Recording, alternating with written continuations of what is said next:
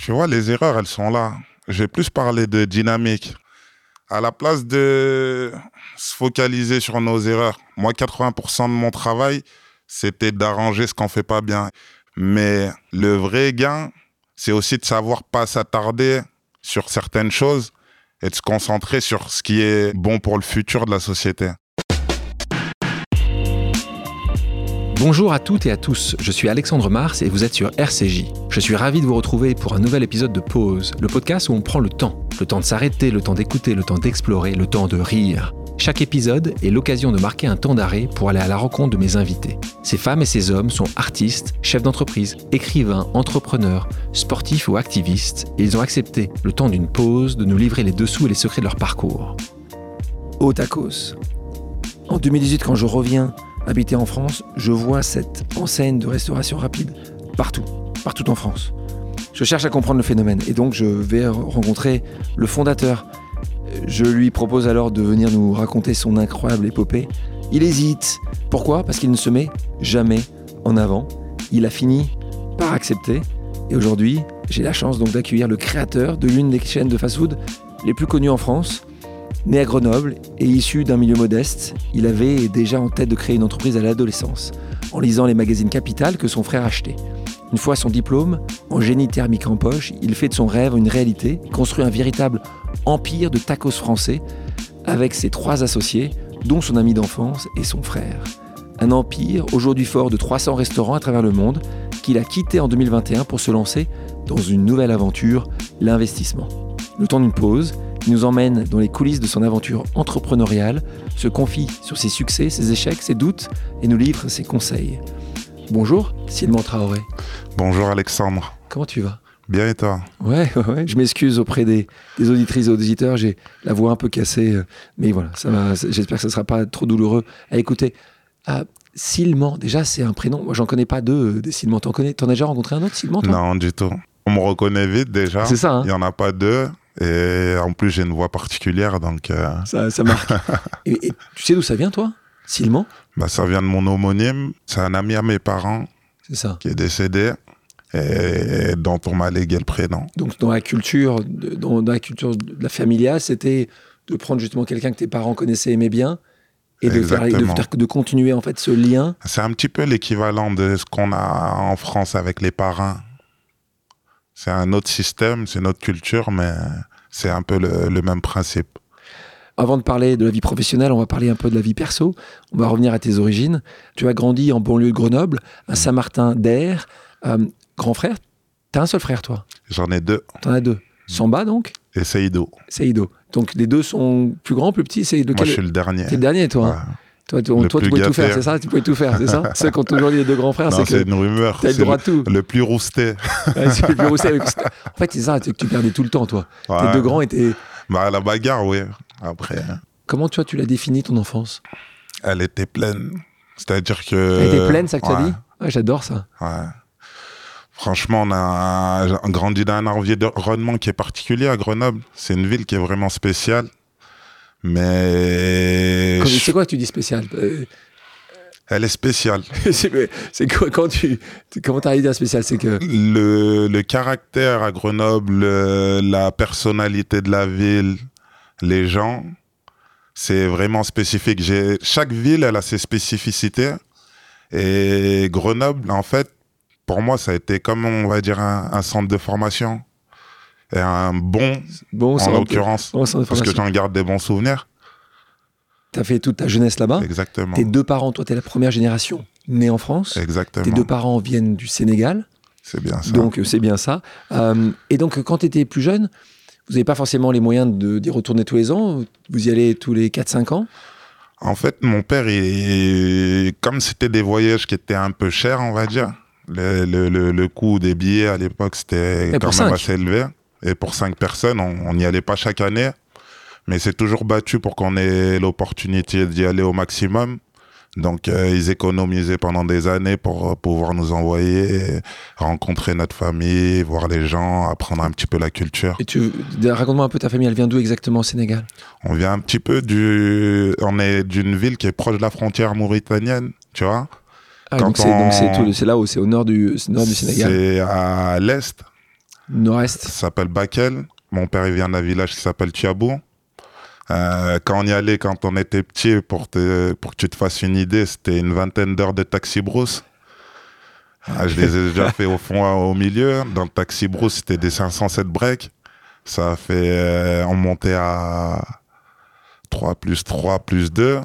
Ça fait 8. 8, 8 dans personnes. 507 euh, ouais, Dans la 507, la route. ouais. Oh, t'étais pas grand là, t'étais petit là. bah, jusqu'à quand même mes 15-16 ans, la route, elle était pas faite encore. Ça veut dire que c'était plein de trous. Euh, c'était des sacrées histoires. C'était un périple. Hein. C'est quoi la dernière fois que tu y allais? Là, j'y suis allé en, au village en 2021. Génial. Mais après le Sénégal, je sais, maintenant j'y vais régulièrement. Mais justement, dans ton village, de village de famille, 2021, combien de personnes dans, ce village? C'est euh, Ça doit être euh, à vue d'œil 400 personnes, je pense. 500. Donc, comment ils ont comment ils ont vu ton succès? C'est plus mon père qui le partage parce qu'il est actif dans la diaspora.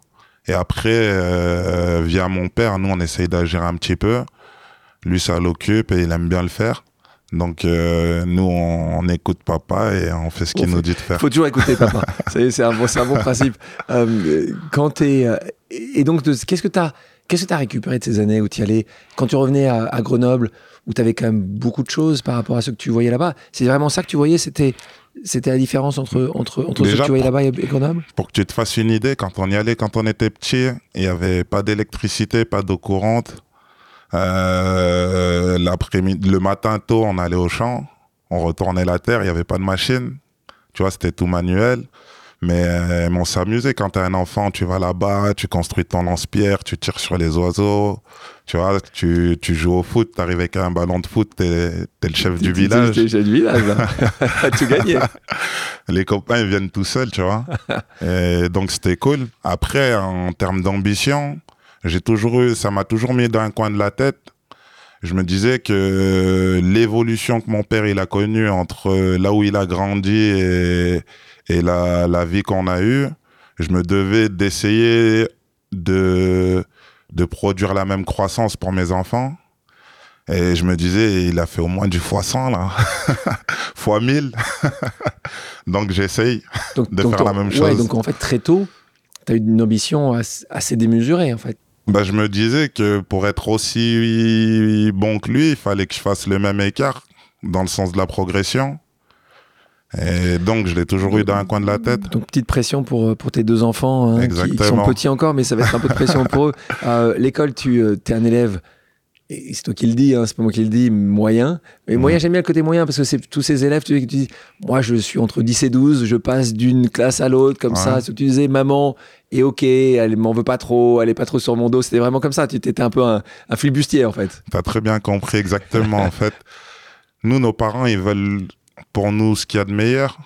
Et je pense que mes parents, ils ont toujours voulu qu'on étudie parce que pour eux, leur modèle de réussite, c'est ce qu'ils ont vu de mieux dans leur milieu professionnel. C'est des gens qui ont fait des études et qui sont gradés dans les entreprises ou dans les organisations dans lesquelles ils travaillent.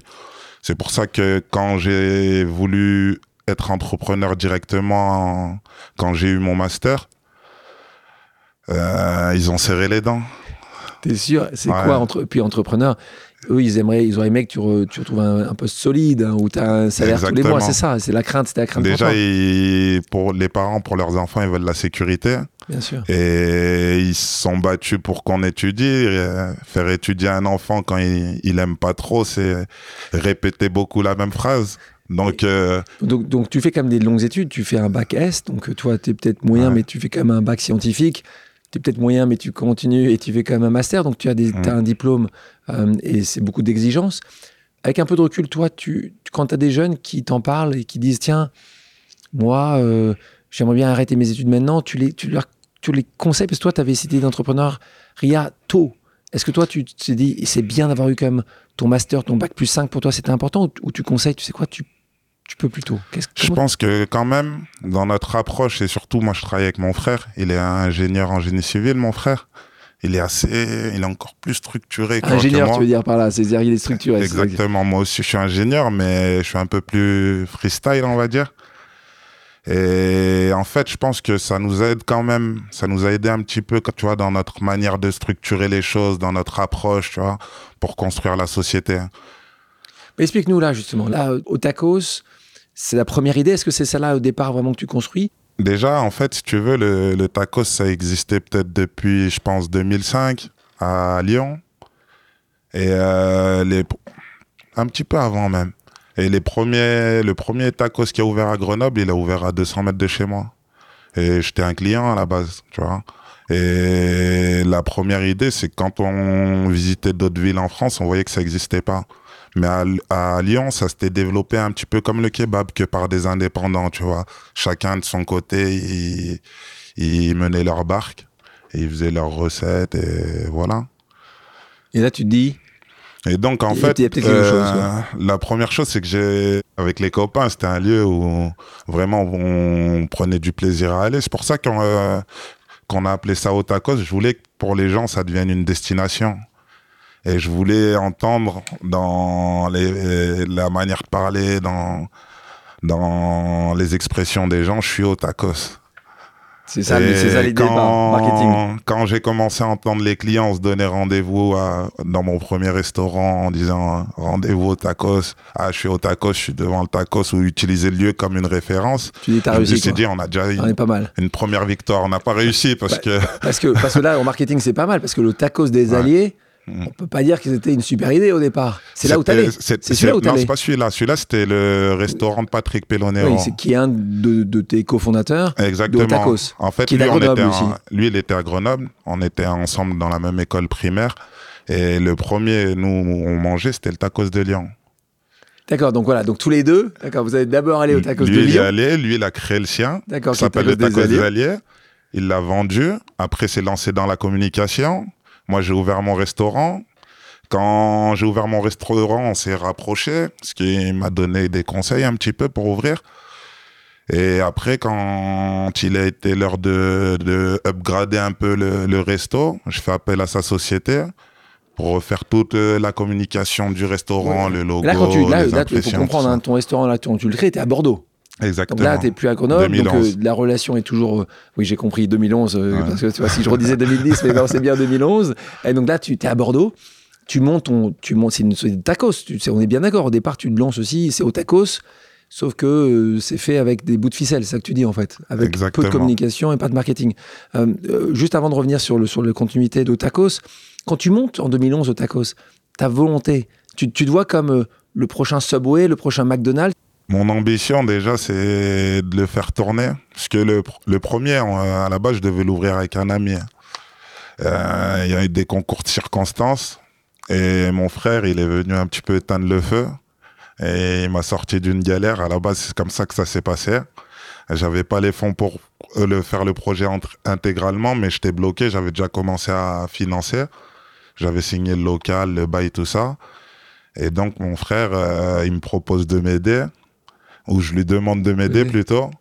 Et il me propose de me prêter des sous. Et moi, je lui dis, euh, non, viens s'associer. C'est le début, et c'est là où Samba rentre dans l'aventure euh, au tacos.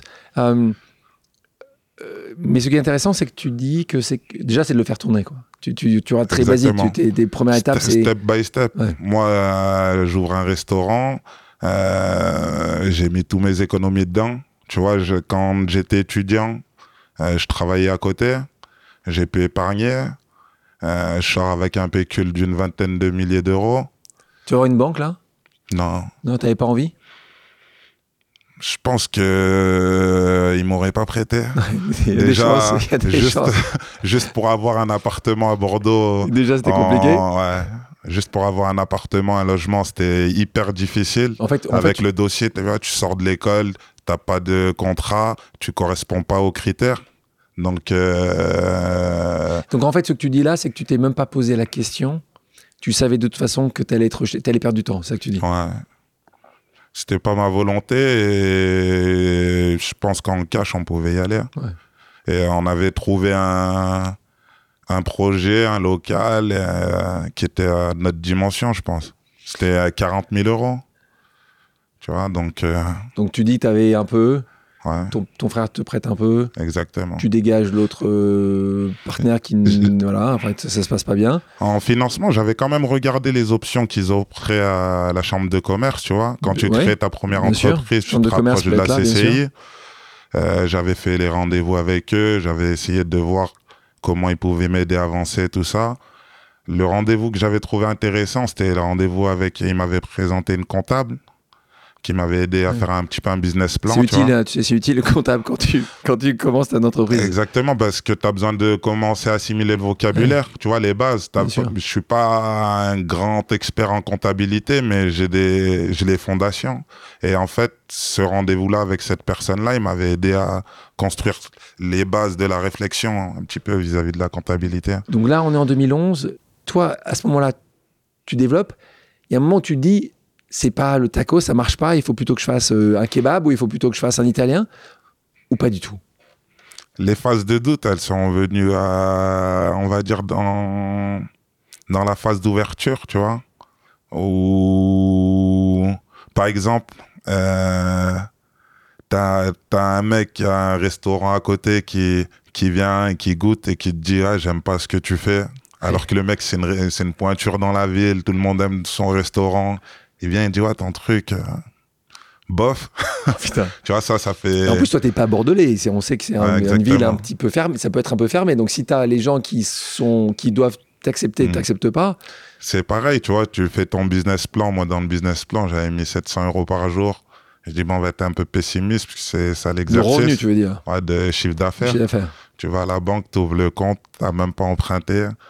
Le, le banquier, il est là, il est grisonnant, il, il a de l'expérience, il dit 700 euros là-bas, monsieur Traoré. Jamais. Jamais. Donc ça fait, ça fait douter, tu vois. C'est un peu plus les phrases de l'environnement extérieur. C'est pour ça qu'on dit souvent, quand tu as une idée, il faut éviter d'en parler, puisque c'est là que tu vas faire euh, germer des graines de doute.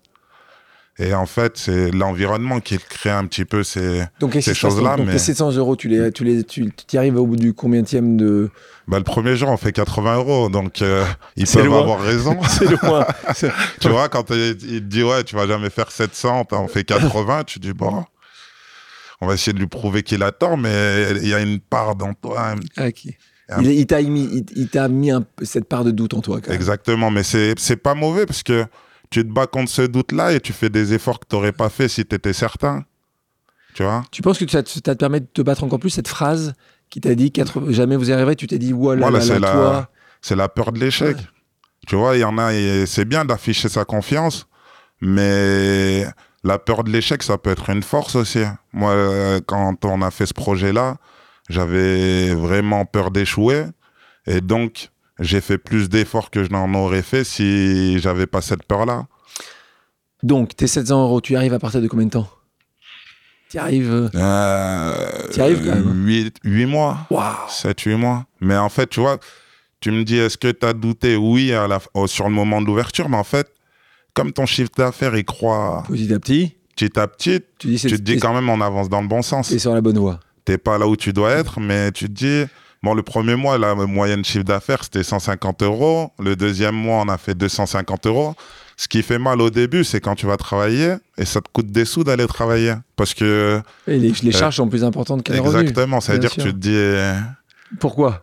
Tu te dis, ouais. Il faut être sacrément motivé. Moi, j'avais, j'avais la chance, j'avais cotisé un peu de chômage, tu vois. Donc, les premiers mois, je touchais mon, mon chômage. auto-entrepreneur. Ça me permettait de payer mon loyer, ça me permettait de, de, d'équiper un peu le restaurant parce qu'il manquait beaucoup de choses. Non, mais il faut le dire d'ailleurs, merci euh, Simon de le préciser. Hein. la France est un pays où les lois sont assez bien faites pour les entrepreneurs les auto-entrepreneurs, justement, permettant de, quand tu crées ton entreprise, de continuer à toucher quand même des subsides mmh. euh, conséquentes souvent, euh, et parce que comme ça, ça te permet de, de lancer et, et, une mm. aide en fait euh, très directe de la part des. Après, même dans ça, tu vois, il y avait des décisions à prendre parce que à l'époque, tu pouvais choisir entre soit percevoir la moitié de ton chômage tout de suite et l'investir dans ton projet, soit continuer à percevoir l'intégralité. Sur le, sur Moi, je crois que j'avais peut-être 12 ou 18 mois, tu vois. Et ça m'a, ça m'a aidé déjà dans les premiers mois, on était déficitaire, à essayer de combler un petit peu et aussi à vivre. On parlait tout à l'heure, et c'est important aussi pour les gens qui, euh, qui nous écoutent, euh, l'association. Dans toutes nos vies, que ce soit qu'on est dans une entreprise, dans un couple, il y a toujours une question d'association. Dans une entreprise là, tu es pas parti tout seul. On a compris que tu te retrouves à un moment ou à un autre avec ton grand frère Samba. On va aussi trouver sur ton chemin, et on en parlait rapidement tout à l'heure, ton copain d'enfance mmh. du primaire, c'est génial, Patrick Pellonero. Mmh. Et donc là aussi, il est à Grenoble, toi tu es à Bordeaux, tu lui dis t'aider, et, et à un moment ou à un autre, la chose, tu lui dis, bah, on le fait ensemble. comment ça se passe? Ça s'est pas passé tout à fait comme ça. En fait, on a refait le restaurant, on a refait toute la charte graphique, tous les menus bord, toute la déco. Temps, on est en quelle année? En 2012. Parce qu'en fait, quand on a fait le restaurant, on l'a fait avec les moyens du bord. Et même mon, mon œil et mon regard, il s'est développé. Parce que à la base, j'ai aucune formation dans le métier. Et j'ai fait ce que j'imaginais qui était bien, mais avec zéro expertise.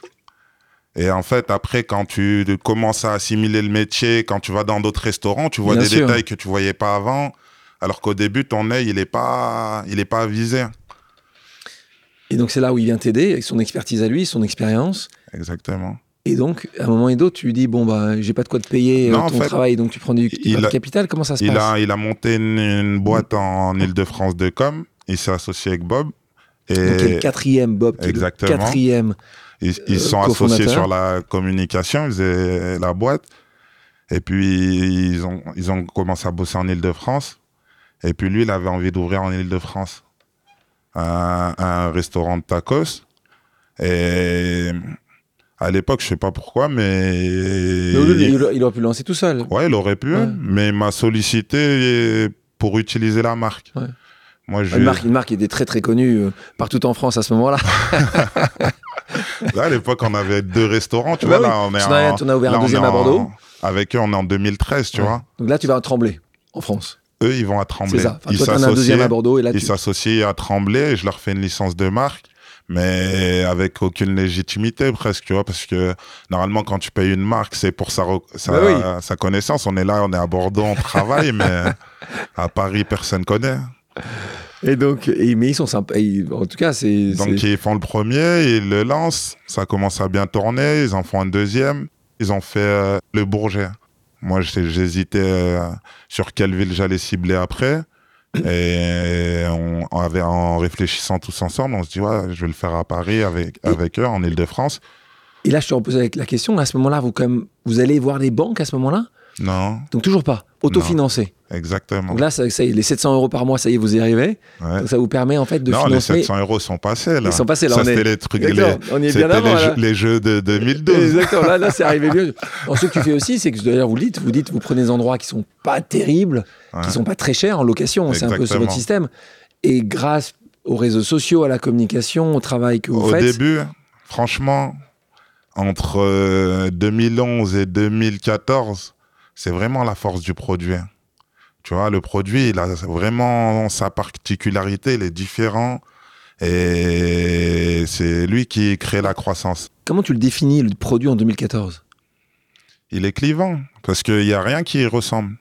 Il est, on, une des grosses forces d'Otaco, c'est quand souvent on arrive quelque part, on voit un produit qui est différent, on définit le standard de goût chez le client, et on a un produit qui est fort. Et pour vous, c'était quoi ce produit fort? Le tacos. Oui, mais tacos, mais il en existait d'autres, des chaînes de tacos. Mais, non, parce que en fait, c'était régional.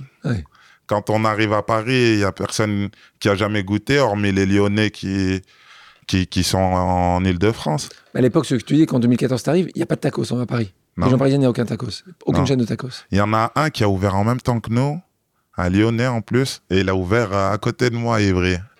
Il est encore le tacos là-bas ou il n'existe plus? Je sais pas. On a mis la poudre. C'est parti. Euh, donc l'association à 4, ça se passe comment? Parce qu'au départ, tu pars seul, ton frère, ton meilleur pote. Là, c'est quand même très compliqué. Souvent, travailler avec son meilleur pote, c'est chaud. Euh, un pote d'enfance, c'est quand même compliqué. Sa famille, c'est aussi compliqué. Donc, si tu me dis que tout a été parfait tout le temps, j'aimerais y croire, mais. Regarde, je vais te dire la vérité, même avec mon frère. Mon frère, au début, il travaillait à l'étranger, tu vois, sur les premières années. Il travaillait au Turkménistan.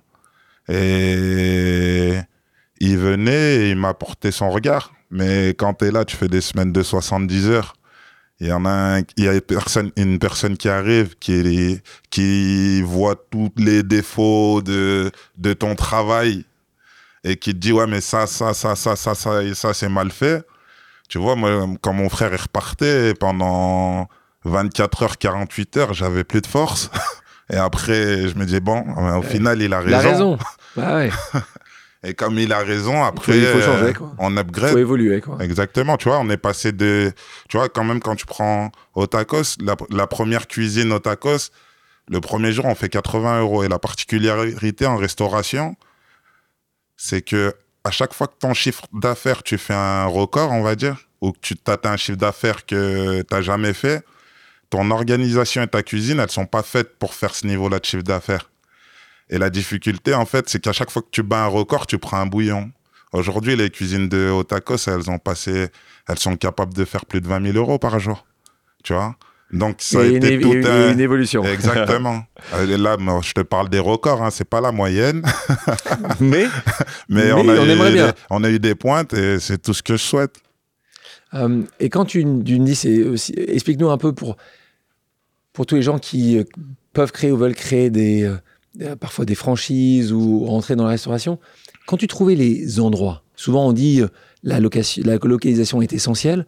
Toi, j'ai l'impression que parfois c'était vraiment tiens, euh, là-bas, ça a l'air pas mal, ou j'ai entendu. C'était quoi votre stratégie?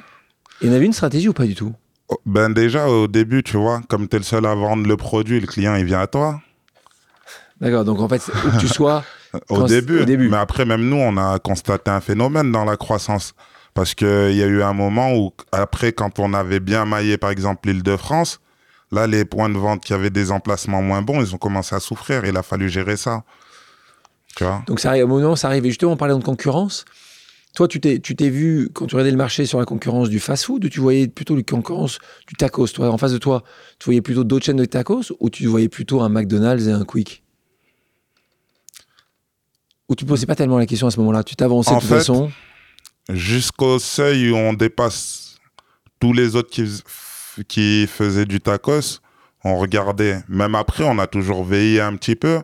Mais moi, par exemple, dans ma manière de réfléchir, tu vois, je me disais, tu vois, quand on n'avait pas des niveaux de chiffre d'affaires élevés, je me dis comment on va faire mieux que nos concurrents?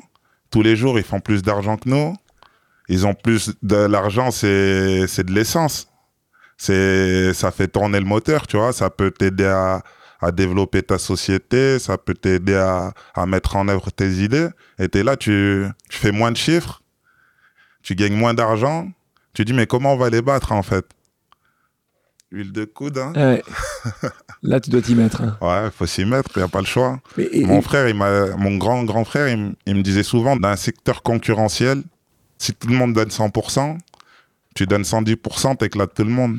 Toi, toi, dans tout ce que tu as vécu, euh, ce qui est toujours aussi important, c'est quelles sont les erreurs que tu as pu commettre? Et Là, dans cette histoire-là. Une tonne, ça ah, rentre pas dans le podcast. il faut, poser deux heures. Deux heures. celle, qui, celle où tu t'es dit, ou aujourd'hui tu dis juste, celle-là, elle est quand même grosse et c'est vous que tu sois tombé dans le panneau, ou euh, celle où tu dis, j'ai fait une heure qui m'a fait tellement de bien parce que ça m'a fait réaliser quelque chose. De nouveau, en conseil pour nous, ou pour les gens qui nous écoutent, qu'est-ce que tu donnerais comme des conseils de des erreurs? Parce que moi, souvent, et, tu le sais, je dis qu'on apprend beaucoup, beaucoup de nos erreurs. C'est c'est important d'assumer ces erreurs, de les verbaliser et puis d'en faire quelque chose. Parce qu'en effet, si tu n'en fais rien. Euh, tu vois, les erreurs, elles sont là. Je vais plus parler de dynamique. Le...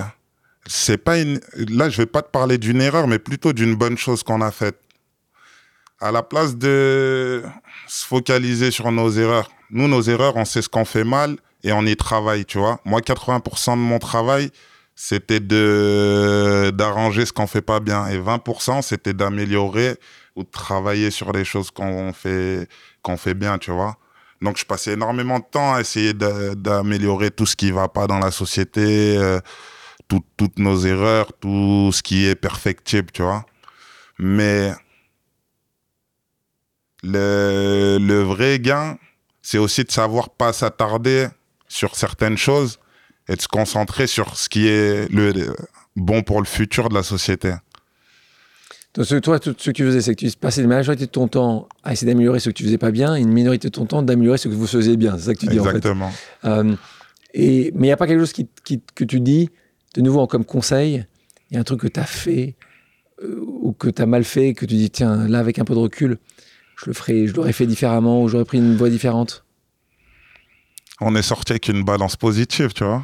C'est ce qui est. Donc, euh, tu vois, l'essentiel dans, dans, le truc, tu vois. C'est d'arriver à Comme tu sais très bien, et tu connais énormément de.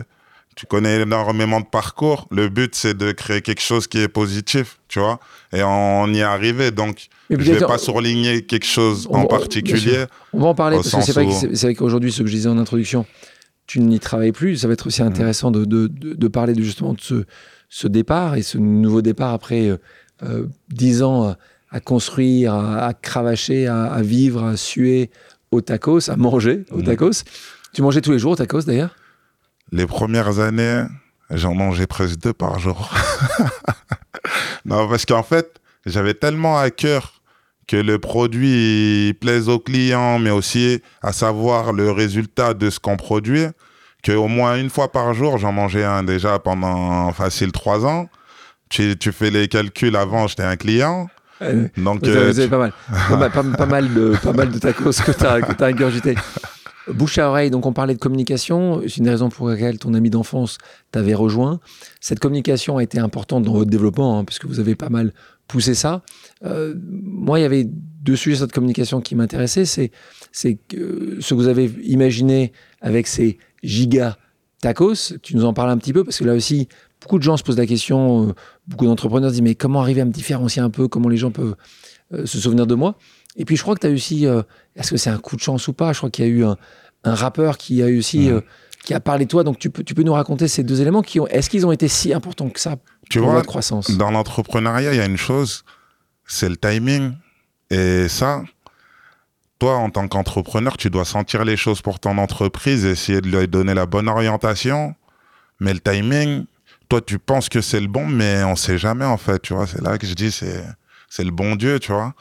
Donc, euh, cette notion de timing, nous, on a eu des timings à des moments, c'était incroyable. Raconte. Déjà, le Gigatacos, pour nous, ça a été un déclic parce que on, tu vois raconte raconte parce que il y a plein de gens qui ne savent pas c'est quoi ton giga tacos. C'est un c'est un concours qu'on faisait le jeudi soir avec les clients. Si tu finis écoutez bien, écoutez bien c'est un concours intelligent là. si tu finis c'est gratuit. Mais qu'est-ce que tu finis? Parce qu'il faut que tu racontes. Un sandwich de 2 kg avec 5 viandes dedans euh, viande hachée, escalope, cordon bleu, nuggets. Et donc voilà, donc en gros, un peu compliqué, hein, le temps moyen pour finir ce, ce tacos, ce sandwich, c'est de plus de 3 heures. Ah, mais j'ai déjà vu un record à 23 minutes. 23 hein. minutes et, ses, copains, ils nous ont dit, euh, il avait mangé au flunch à 17h. donc, c'était, il était, il avait... donc je sais pas combien de coûtent tes enfants, mais moi, j'ai fait les calculs. J'ai dit, c'était un enfant comme ça. t'es mal, mal barré. Toi, tu l'as déjà fait? T'as déjà essayé de le manger? Non. tu Moi, j'ai donné. Suffisamment. Déjà. mais qui a eu cette idée-là? C'est Patrick. Patrick. On en parlait, on voyait un petit peu ce qu'il faisait aux États-Unis, les concours. Il avait déjà fait, mais pas sous forme de concours, je crois, au Tacos des Alliés. Il faisait un giga tacos, mais pas sous forme de concours. Il le vendait peut-être 20, 20, 22 euros, je crois. Et là, chez Otakos, on l'a fait sous forme de concours. Et, et en fait, pour ta compréhension, tu vois, on a, nous, ils ont, ils ont ouvert les deux restaurants. Et à ce moment-là, quand on a fait les deux restaurants, euh, ils en avaient deux, on en avait deux. J'ai ouvert le cinquième à Ivry, ils en ont ouvert un sixième. Et nous, en fait, on avait énormément de sollicitations des clients. Ils nous demandaient euh, si on faisait de la franchise. Bien sûr. Tu vois? Donc, on avait des sollicitations. Et c'est à ce moment-là, à force de voir les sollicitations, naturellement, on s'est dit, ben, si on faisait de la franchise. Et c'est là qu'on s'est associé. À ce moment-là, en fait, au début, on était. C'était deux-deux, et à ce moment-là, vous associez, et là, vous dites, on va, on va franchiser une, une franchise au tacos et là, vous allez vous développer donc beaucoup plus rapidement, évidemment. C'est le principe des franchises. Exactement. Pour revenir au Giga Tacos, l'artiste, tu connais C'est un chanteur de rap. Il nous a relayé le Giga Tacos sur ses, sur ses réseaux. Ouais. Son community manager, il l'a mis dans une de ses stories Facebook. Il t'a pas demandé des participations capitales en échange? Il aurait dû. Après, après, il est revenu Il aurait dû, non, je l'ai croisé, je l'ai remercié. Il t'a dit quoi? Il m'a dit, euh, il m'a dit de rien et il m'a dit ça fait plaisir que que de voir la reconnaissance, tu vois? De voir que. savoir dire merci, t'as raison. Exactement. savoir dire merci beaucoup. On s'est croisé au hasard, je suis allé le remercier. Donc l'artiste ça et tout d'un coup. Mais en fait, on voit que du jour au lendemain, on n'avait pas, on n'arrivait pas à mesurer l'impact des réseaux sociaux. Il n'y avait pas de métriques, pas d'outils, donc on faisait un petit peu de communication. On voyait que le gigatacos il prenait un petit peu, mais c'était pas une. Pour nous, c'était mineur dans le chiffre d'affaires, tu vois, le concours. Mais quand il l'a posté, les niveaux de chiffre d'affaires, ils ont pris peut-être 50% euh, du jour au lendemain. Et, moi qui a connu la croissance naturelle du produit, tu vois, ça, ça grandit, comme je t'ai dit tout à l'heure, on est passé... Croissance organique, on appelle ça. Exactement, croissance organique, on faisait un petit peu de com, mais sans plus, tu vois. Et là, la folie. Et là, on voit que euh, l'impact de la communication, donc on se dit qu'il faut pousser. Et on a fait un essai sur le restaurant d'Ivry, j'ai dit, on va l'ouvrir sans faire aucune communication, on va juste tester avec les réseaux. Et là, le premier jour, on fait 800 euros à Ivry. Tu vois, 800 euros contre 80 euros à Bordeaux. Tu mesures un petit peu l'impact euh, du truc. Et à l'époque, personne n'en faisait de la communication sur les réseaux. Et c'était le moment où Facebook, ils ont créé les pages. À l'époque, nous, nos restaurants, ils avaient des profils comme si c'était des, des êtres humains, tu vois. sauf qu'on mettait un, un resto dessus et après ils ont créé les pages, ils ont créé la publicité. Et c'était pile dans notre timing. tu vois, quand on parle de timing, c'était pile dans notre timing. Pourquoi? Parce que quand tu arrives au début de quelque chose, c'est pas cher. Ça veut dire que à moindre coût, on avait une visibilité énorme. Donc là, ça te permet de grandir, votre notoriété euh, s'accroît, euh, s'accroît, et et le coût de la communication, pour le résultat, il est faible. Avant que les gros ils viennent faire monter les prix. C'était parfait pour vous. Vous avez une bonne période. là, tu fais franchise. C'est combien de franchisés? Là aussi, vous y connaissez rien du tout. Déjà, juste pour ouvrir le compte de la franchise, ça m'a pris euh, six mois. Six mois, je me faisais refuser dans toutes les banques alors que je, je demandais même pas de financement. Pourquoi d'après toi? Ils n'aimaient pas le tacos? Peut-être délit de faciès ou je sais pas, parce que quand même mon premier compte, je l'ai ouvert, j'étais adolescent. Pour moi, ouvrir un compte, j'estime que ça doit pas être quelque chose de compliqué. Euh, mais après aussi, peut-être que les interlocuteurs, ils, ils comprenaient pas ce qu'on fait en fait. Je leur ai dit, on ouvre une société de franchise. Et après, à force de forcer, j'ai réussi à ouvrir un, une banque, un, un compte. J'avais, j'avais 80 000 euros de chèques de droits d'entrée à encaisser. On en avait besoin pour travailler. Ils sont restés six mois. Euh, à la maison Ouais. Euh, donc là, tu as ton compte. Et là, tu as les gens qui viennent te voir en disant euh, Bonjour Sylvain, j'aimerais bien devenir franchisé. Bah avant le compte, on avait déjà les demandes. Ah nous, on a fait les demandes. On avait des, des gens, des entrepreneurs qui se sont rapprochés de nous et qui souhaitaient ouvrir des restaurants. Donc on, a commencé à s'organiser pour travailler, construire la société franchiseuse.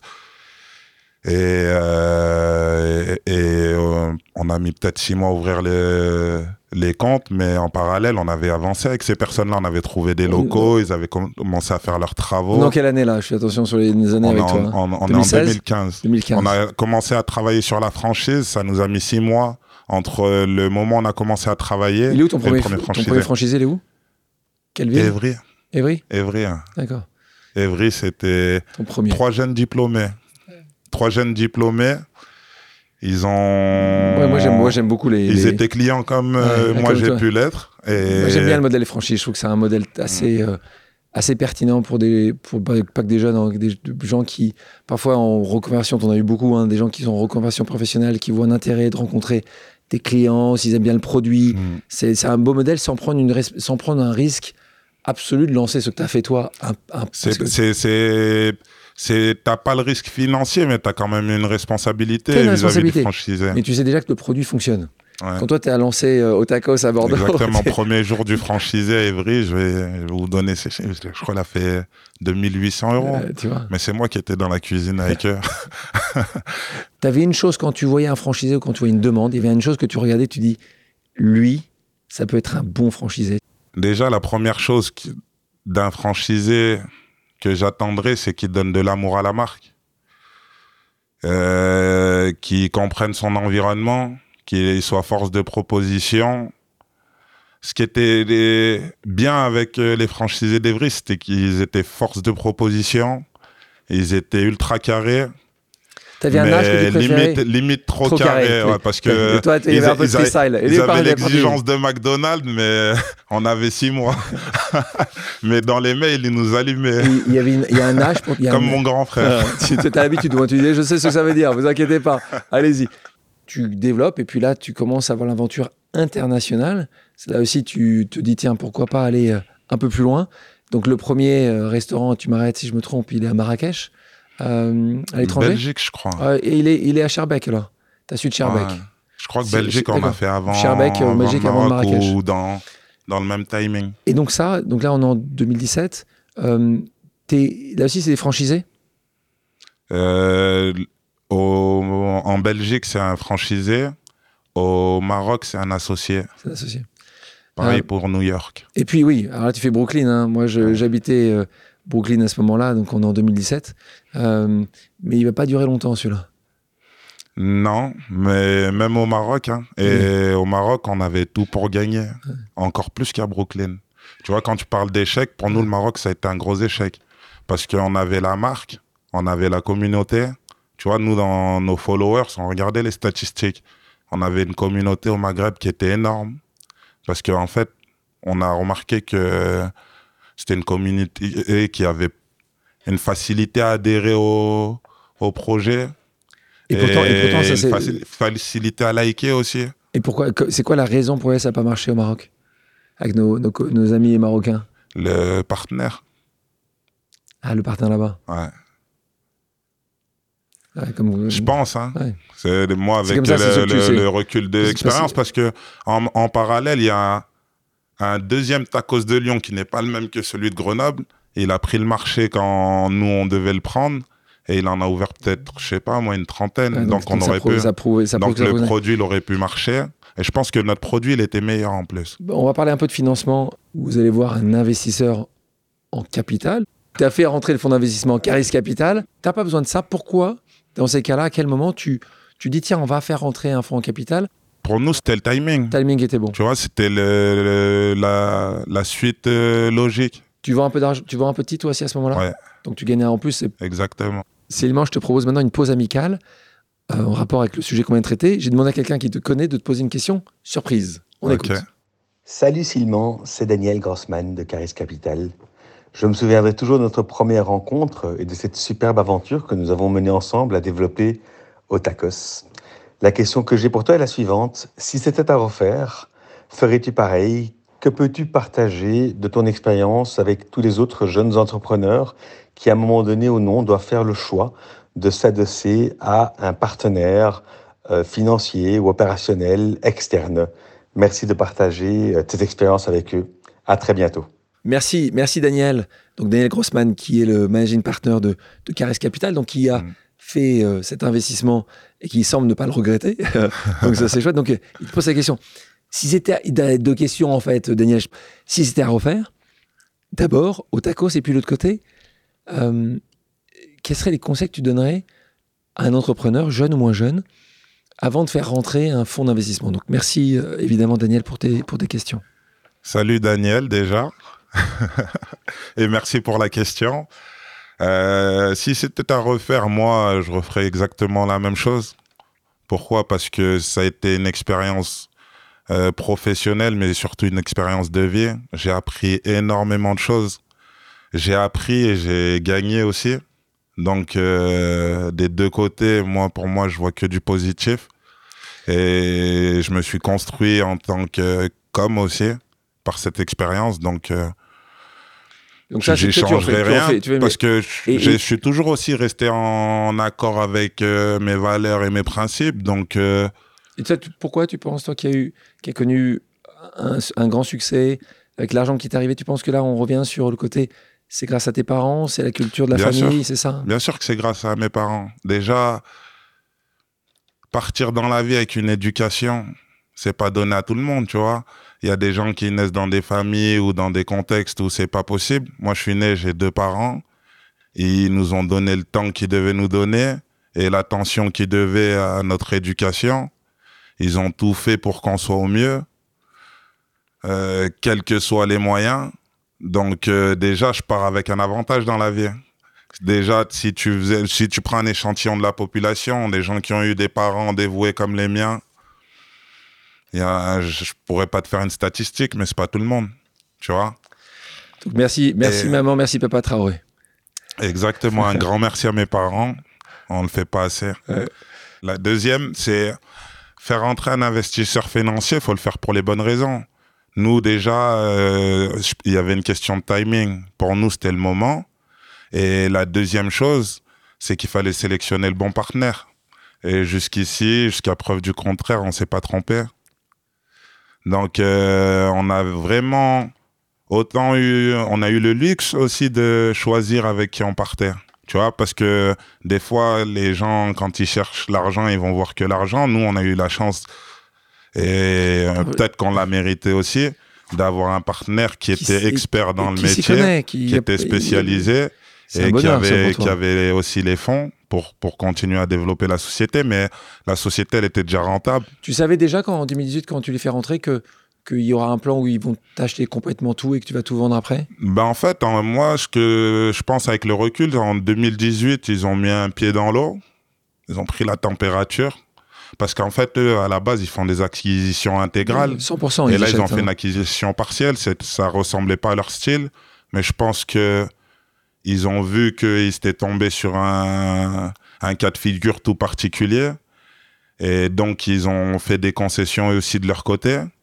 Et donc, ils sont rentrés partiellement, ils ont mis un doigt de pied dans l'eau. Et puis, comme ils ont bien aimé la température, ils ont souhaité plonger. Et nous, on n'avait pas de problème avec ça, donc euh, on s'est arrangé. En 2021, tu te retrouves avec une vraie notoriété. Au tacos a de plus en plus de restaurants. Et là, évidemment, euh, dit notoriété dit parfois aussi certaines polémiques. Une polémique assez assumée par toi, on le voit depuis tout à l'heure en fait. Le fait qu'il y ait 1500 calories, 2500 calories, c'est pas un sujet, ça n'a jamais été un sujet. Quand je vois ton gabarit, je comprends pourquoi c'est pas un sujet. Il y en a un peu moins. Hein. Non mais euh, c'est important que tu dises, c'est vrai que moi je, je, me souviens, j'avais lu ça, euh, quelqu'un disait ni bio ni sain, c'est un ovni cosmétique, comestible. Mmh. C'est, tu vois, Ouais, mais pour moi, manger, c'est le plaisir aussi. Hein. Tu vois, il appartient à chacun de contrôler la quantité et comment il mange.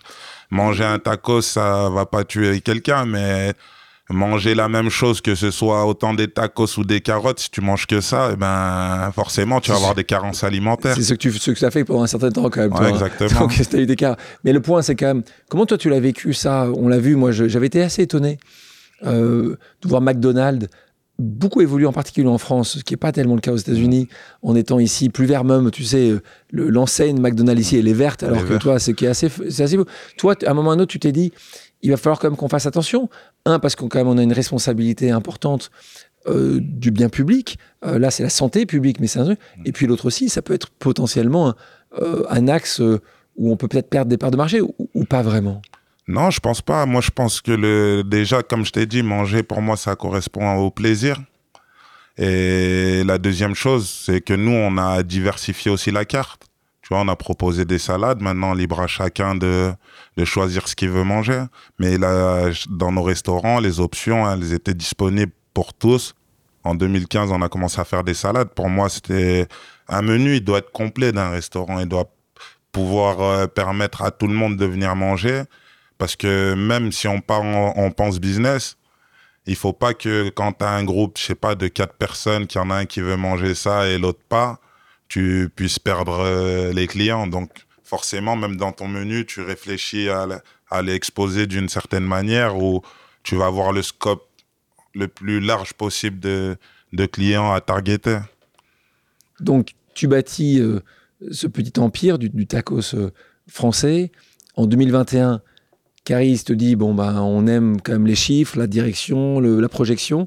Vous, ça fait 10 ans que vous travaillez matin, midi et soir. Donc là, euh, vous décidez de vendre vos parts, euh, Caris les rachète.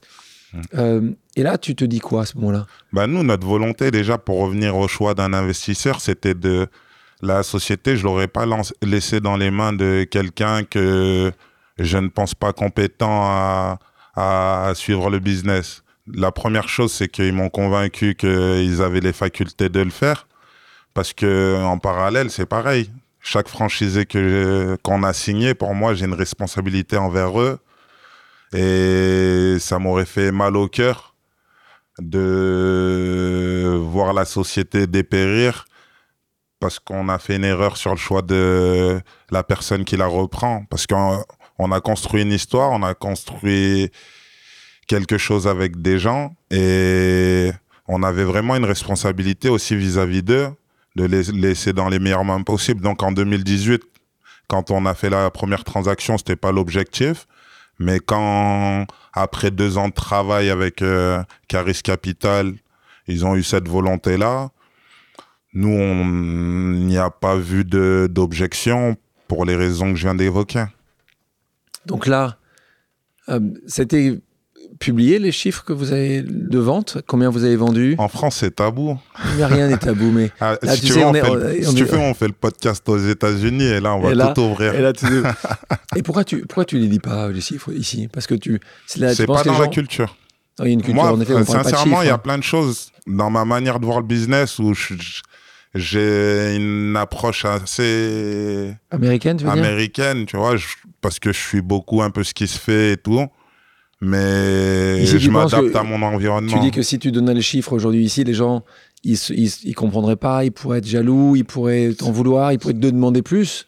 Bah déjà, en tant qu'investisseur, quand j'arrive, les prix montent. Et parce que c'est ça. En fait, en 2021, quand tu quittes, tu quittes, tu sais déjà ce que tu vas faire après? Tu as déjà une idée tu... Déjà, quand j'ai arrêté, il y a eu le Covid. Ah, déjà, c'est... Donc, nous, on a, j'ai quitté la fonction de président en mars 2020.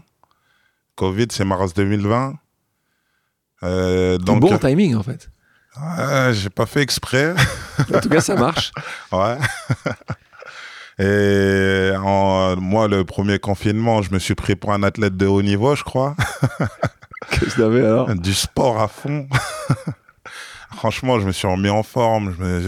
J'ai fait du sport, du sport, du sport. Moi, quand j'ai vu les statistiques, ils disent les gens, ont pris du poids. Hein, moi, j'étais tu avais réussi à arrêter de manger les tacos, hein J'en mangeais aussi de temps en temps. Fermé, chez toi je faisais tellement de sport que je pouvais manger ce que je voulais. Là, tu étais habité, euh, c'est important aussi, tu habité Paris, puisque toi, tu Non, là, j'habitais à Bordeaux après. Tu es reparti à Bordeaux déjà, donc. 2020. Donc, tu as fait 2014-2020 à Paris, puis là, tu es reparti habiter euh, dans, le, dans le nord de Bordeaux, enfin, juste euh, une agglomération juste à côté de, de Bordeaux. Donc, ça, étais bien là-bas, tu étais l'air libre. Ben, j'ai eu de la chance, j'avais de l'espace pour le confinement. Et donc, ouais, comme je t'ai dit, j'en ai profité pour faire du sport et commencer à, aussi à réfléchir à, à, exactement à ce que je pouvais faire. Et en fait, j'ai commencé à assimiler un nouveau métier qui est l'investissement. Tu vois, tu peux être euh, le meilleur euh, fondateur du monde. Des fois, tu vas être le plus mauvais investisseur. Donc, euh, j'ai commencé à comprendre, à apprendre comment je devais investir et commencer à, à faire des choses. Donc, tu deviens investisseur. Mm. On va s'arrêter deux secondes, Slimane, et je te propose maintenant une seconde pause amicale. On écoute. Salut Slimane, c'est Gallo. J'ai une question pour toi. Maintenant que vous avez euh, tout arraché dans le milieu de la food avec Otakos, Patrick Pelonero, euh, ton frère et enfin tous tes associés, est-ce que maintenant tu te vois encore entreprendre des nouveaux projets ou tu veux revêtir essentiellement la casquette d'investisseur? J'ai déjà ma petite idée, mais je te pose quand même la question. Allez, force à toi, à très vite. Bye.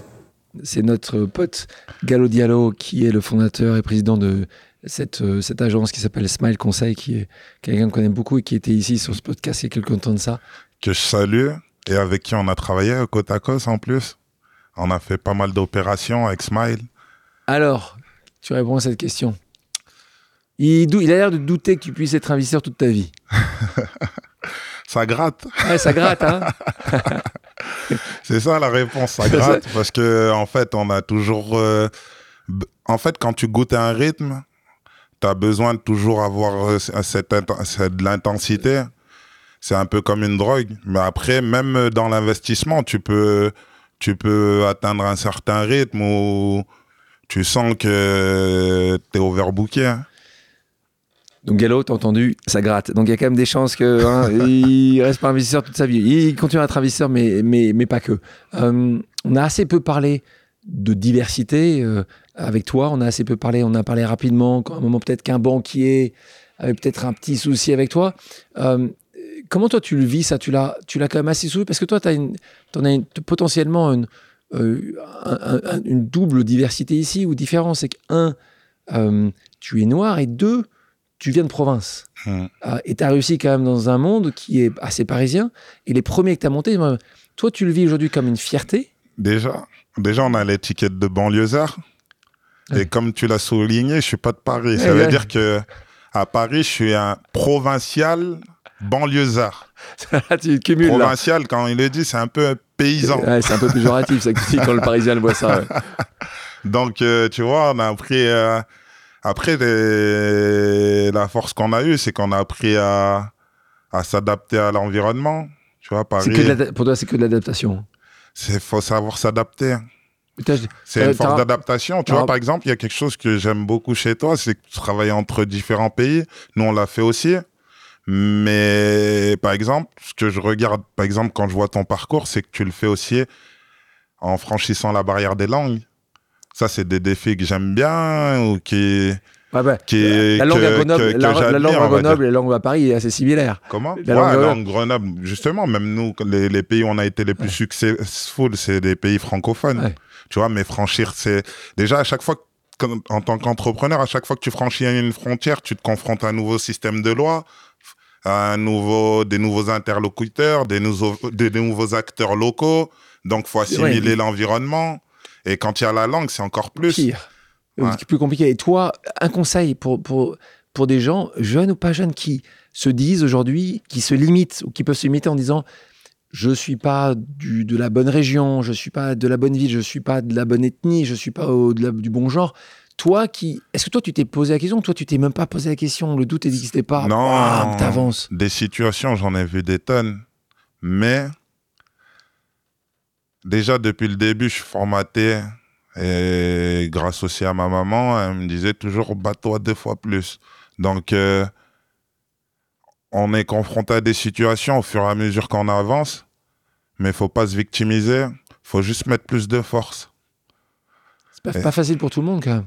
C'est pas facile parce que déjà, euh, quand en tant qu'entrepreneur, tu es confronté à plein de paramètres à gérer. Euh, le vent, il est contraire. Et si on y rajoute ça, ça, ça rajoute un peu, mais tu vas ramer plus fort. Et après, les bras, ils seront bien musclés. Ouais, et je vous le confirme, hein, quand je vois les bras de, euh, de Simon, là, ils sont, ils sont, ils sont costauds. Hein. Euh, je vous propose maintenant une pause musicale. Simon, quelle est ta chanson culte? En ce moment, je suis chaque Kobe. C'est euh, Rick Ross avec euh, Mick Mill. Mais après, ma musique préférée, ah, j'en écoute trop pour t'en dire une. On, on va écouter un extrait. Niggas wanna see you lose when you're making moves. We bringing tools in any rooms, we try break the rules. Niggas is haters, they ain't goons, we try make a fool.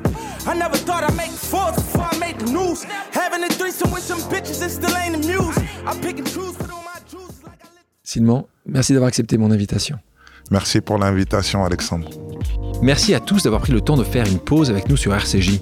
J'espère que l'émission vous a plu, inspiré ou fait réfléchir. Si c'est le cas, je compte sur vous pour soutenir Pause sur radio-rcj.info ainsi que sur toutes les plateformes d'écoute. À bientôt sur RCJ pour un nouvel épisode de Pause.